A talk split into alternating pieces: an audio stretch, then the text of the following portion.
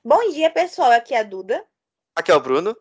E hoje nós vamos falar sobre a mais recente minissérie da Marvel, né? Que é Miss Marvel, que conta a história e a origem da personagem viet... ela não é viet... paquistanesa, é paquistanesa, é Kamala Khan. E como começa sua jornada como a Miss Marvel.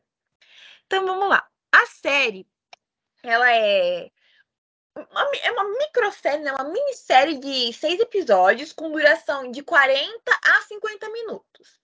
Né? Assim, a série, ela é bem, como eu tinha conversado com o Bruno, eu achei que ela foi bem nichada para um determinado público, que é o quê? O, o público infanto-juvenil, que é aquele pessoal que está ali entrando na adolescência, ou para adolescentes em si, que eles estão vivendo a fase colegial, nessa né? fase de autodescoberta, então, para mim, esse grande foco, essa grande série é mais focado nesse público que vai ter um apelo maior e mais assim, vai ter uma, uma popularidade mais é, como se fosse uma série da CW, que é essa série de romance adolescente. É basicamente isso.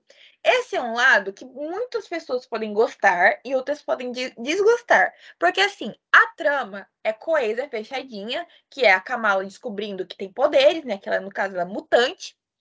E ali é o desenrolar dela. Só que esse não é o foco da série. O foco da série são as relações da Kamala. Não tem, tipo assim, é, tem alguns episódios, igual o segundo episódio é basicamente focado ali na questão cultural dela, né, da, da, da é Nani ou Naki? Sempre confundo o nome. Eu acho que é Nani, que é uma amiga dela que é muçulmana também, né? A questão, as questões religiosas da Meca, né? Que tem essa discussão, a questão da, da família dela, da, de ter alguns membros, a bisavó Aisha ser uma pessoa que não pode citar o nome dela, né? Sim. Então, é muito mais. A série é muito mais focada nas relações da Kamala do que na Kamala em si como uma super-heroína. Então, tem pessoas que vai achar isso muito legal e tem pessoas que vai achar um, um porre, porque literalmente demora muito para engatar ali quem é o vilão da série, demora muito para engatar ali como, que, como, como vai ser a dinâmica dos personagens. É que não tem vilão, né? É. Tem um vilão ou outro no meio da série, mas depois deixa de ter vilão a série. Sim, no, no quarto episódio já não tem mais vilão. Sim. É, eu tenho que falar aqui uma coisa que eu, eu recentemente percebi que tem uma certa idade, quando a pessoa chega entre 30 e tantos anos e 40, que é um público né, mais velho, meia idade, esse pessoa não vai gostar dessa série. E não vai gostar de nenhuma série que tenha história. Porque a pessoa quer tiro, porrada e bomba. Você pode perceber, se você que está escutando aí, se você, tem essa, se você tem essa idade, ou conhece alguém que tem essa idade, seu pai, sua mãe, tenta passar uma série tipo Miss Marvel ou Moon Knight pra ela. Vê se ela vai prestar atenção. Que eu fiz esse teste aqui em casa. Então esse público vai gostar mais, sei lá, de Falcão Estrada Invernal, esse tipo de série. Pode perceber. De Velozes Furiosos, esse tipo de coisa. Essa Sim. série, como a Duda falou, ela é para um público específico. Eu diria até que ela, ela é até um pouco mais. Ela vai entre, sei lá, 10 e 18 anos. 19, 20. Sim. E a, a Duda falou aí, é sobre relações a série.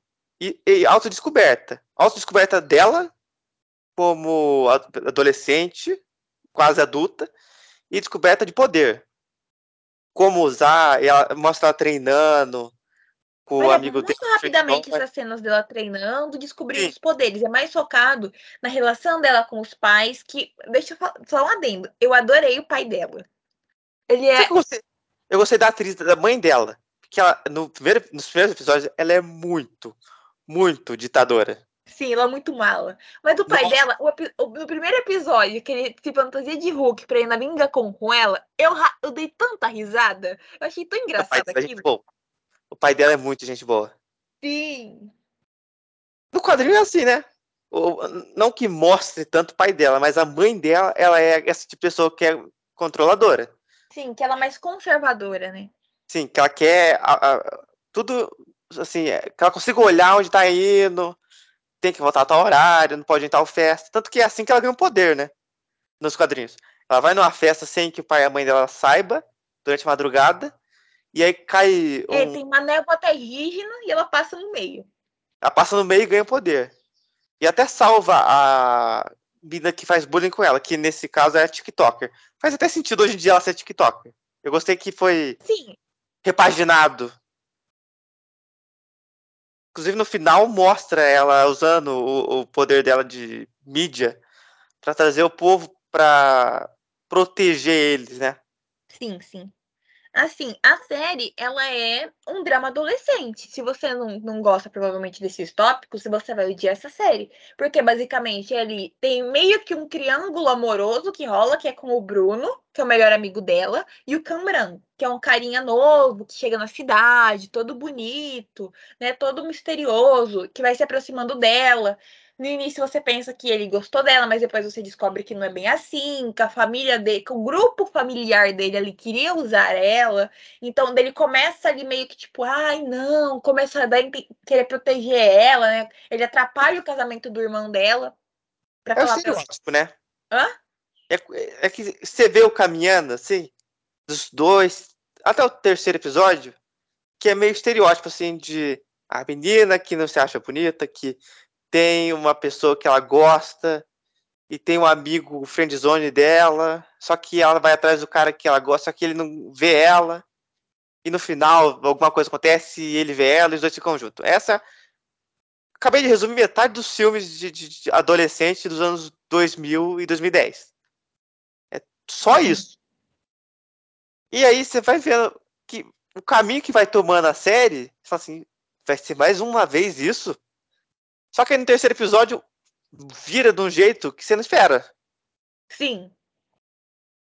Que é ele é, sendo filho de uma líder de um grupo que veio de outra dimensão. E ele é preso. É. Porque assim, você fala assim, série da Miss Marvel, você conhecendo o personagem. Você fala assim, o que, que vai ter na série da, da Miss Marvel? Eu tô esperando uma colapsista gigante. Como tem no, na HQ que eu li. Que é uma coisa, querendo ou não, o escopo menor, né? Mas aí vem pessoal, pessoas de outra dimensão que estão tentando destruir a nossa para deles ocupar esse espaço. Falei, caramba, velho.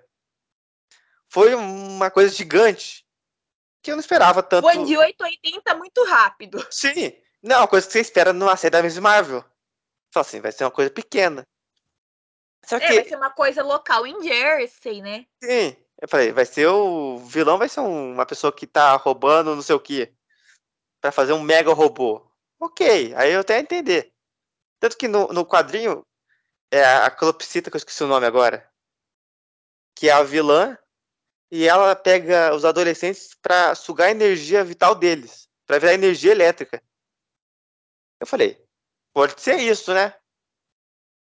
Eles aumentaram o nível de, de, de problema uma coisa inacreditável. E é isso, eu vou falar aqui. Isso que eu gosto, por exemplo, em Gavião Arqueiro. Que o problema é mínimo.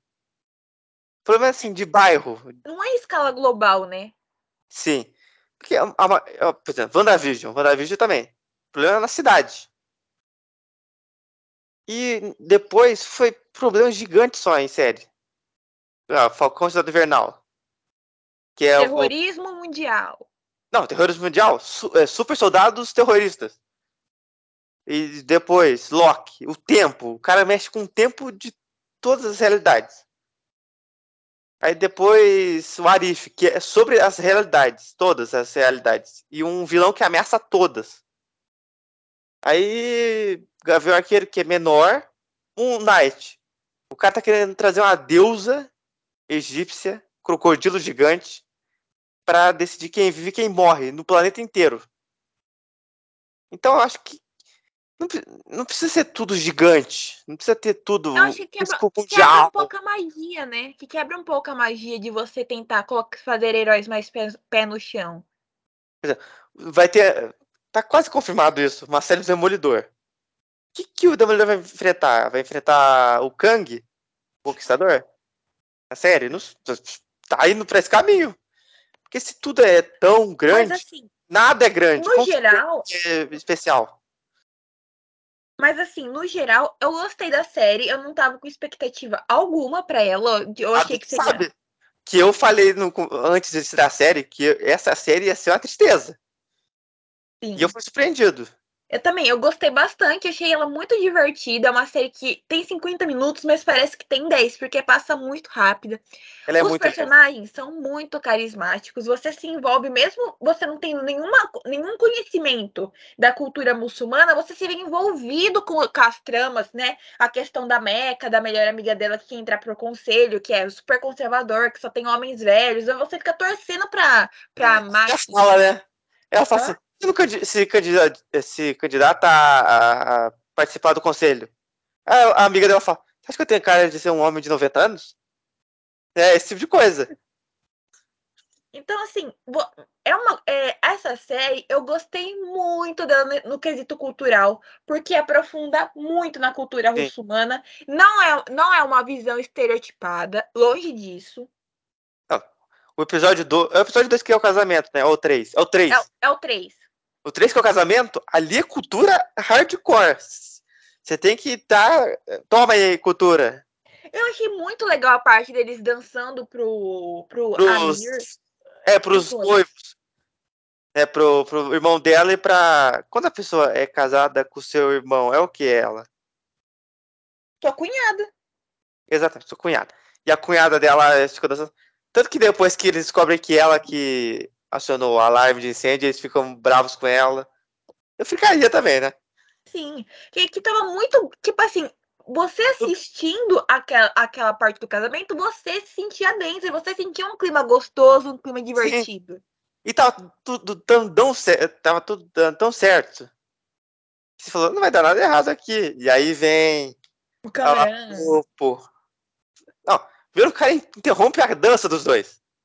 O friendzone fica puta. Não, eu achei, Bruno, de verdade, eu achei que aquela cena teria pelo menos uma, uma bitoquinha deles.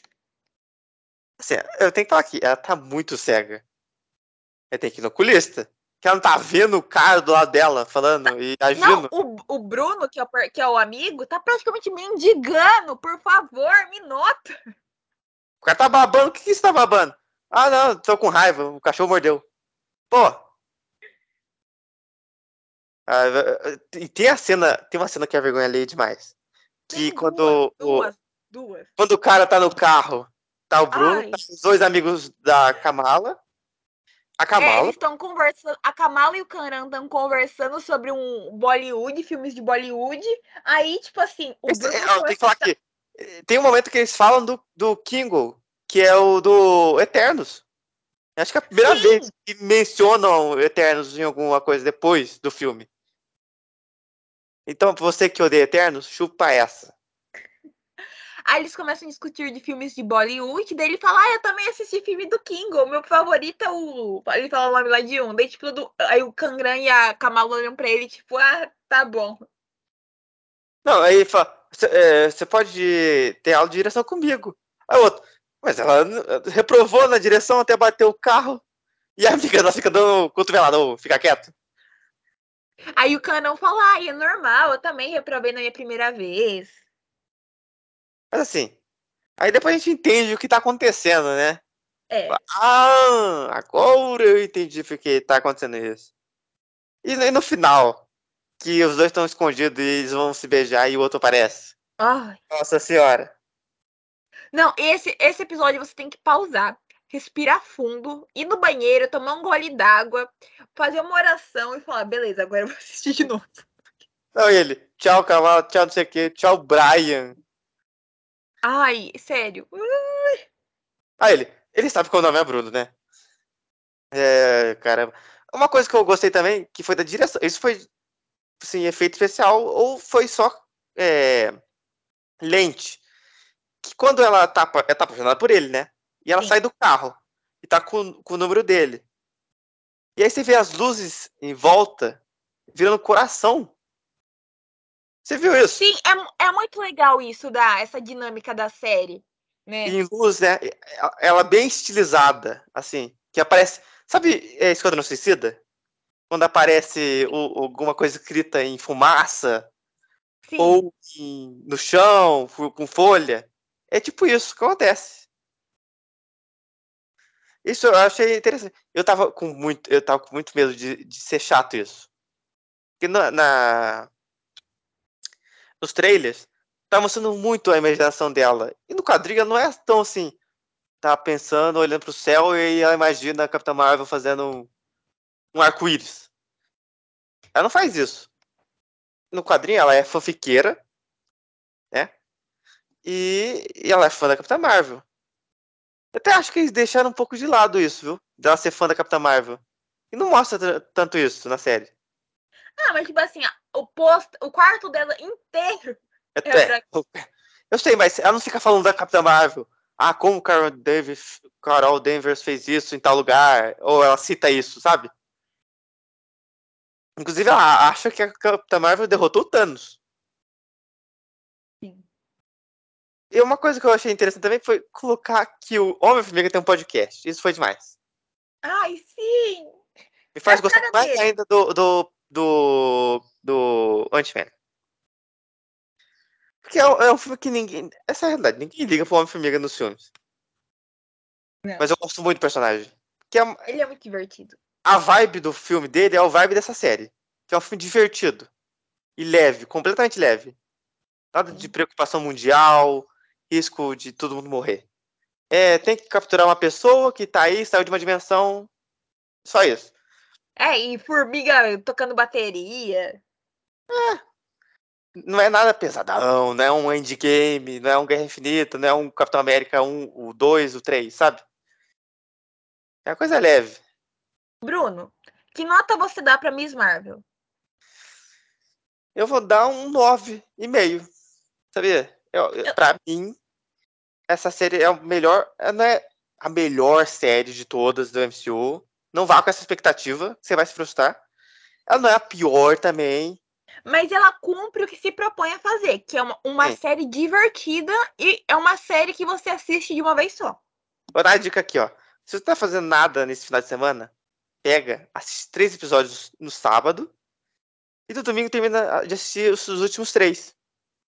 Que é uma série Sim. muito leve. E é uma série pra você assistir assim, ah, vou assistir uma coisa leve pra me distrair, divertir, desligar do mundo, que tá uma, uma loucura.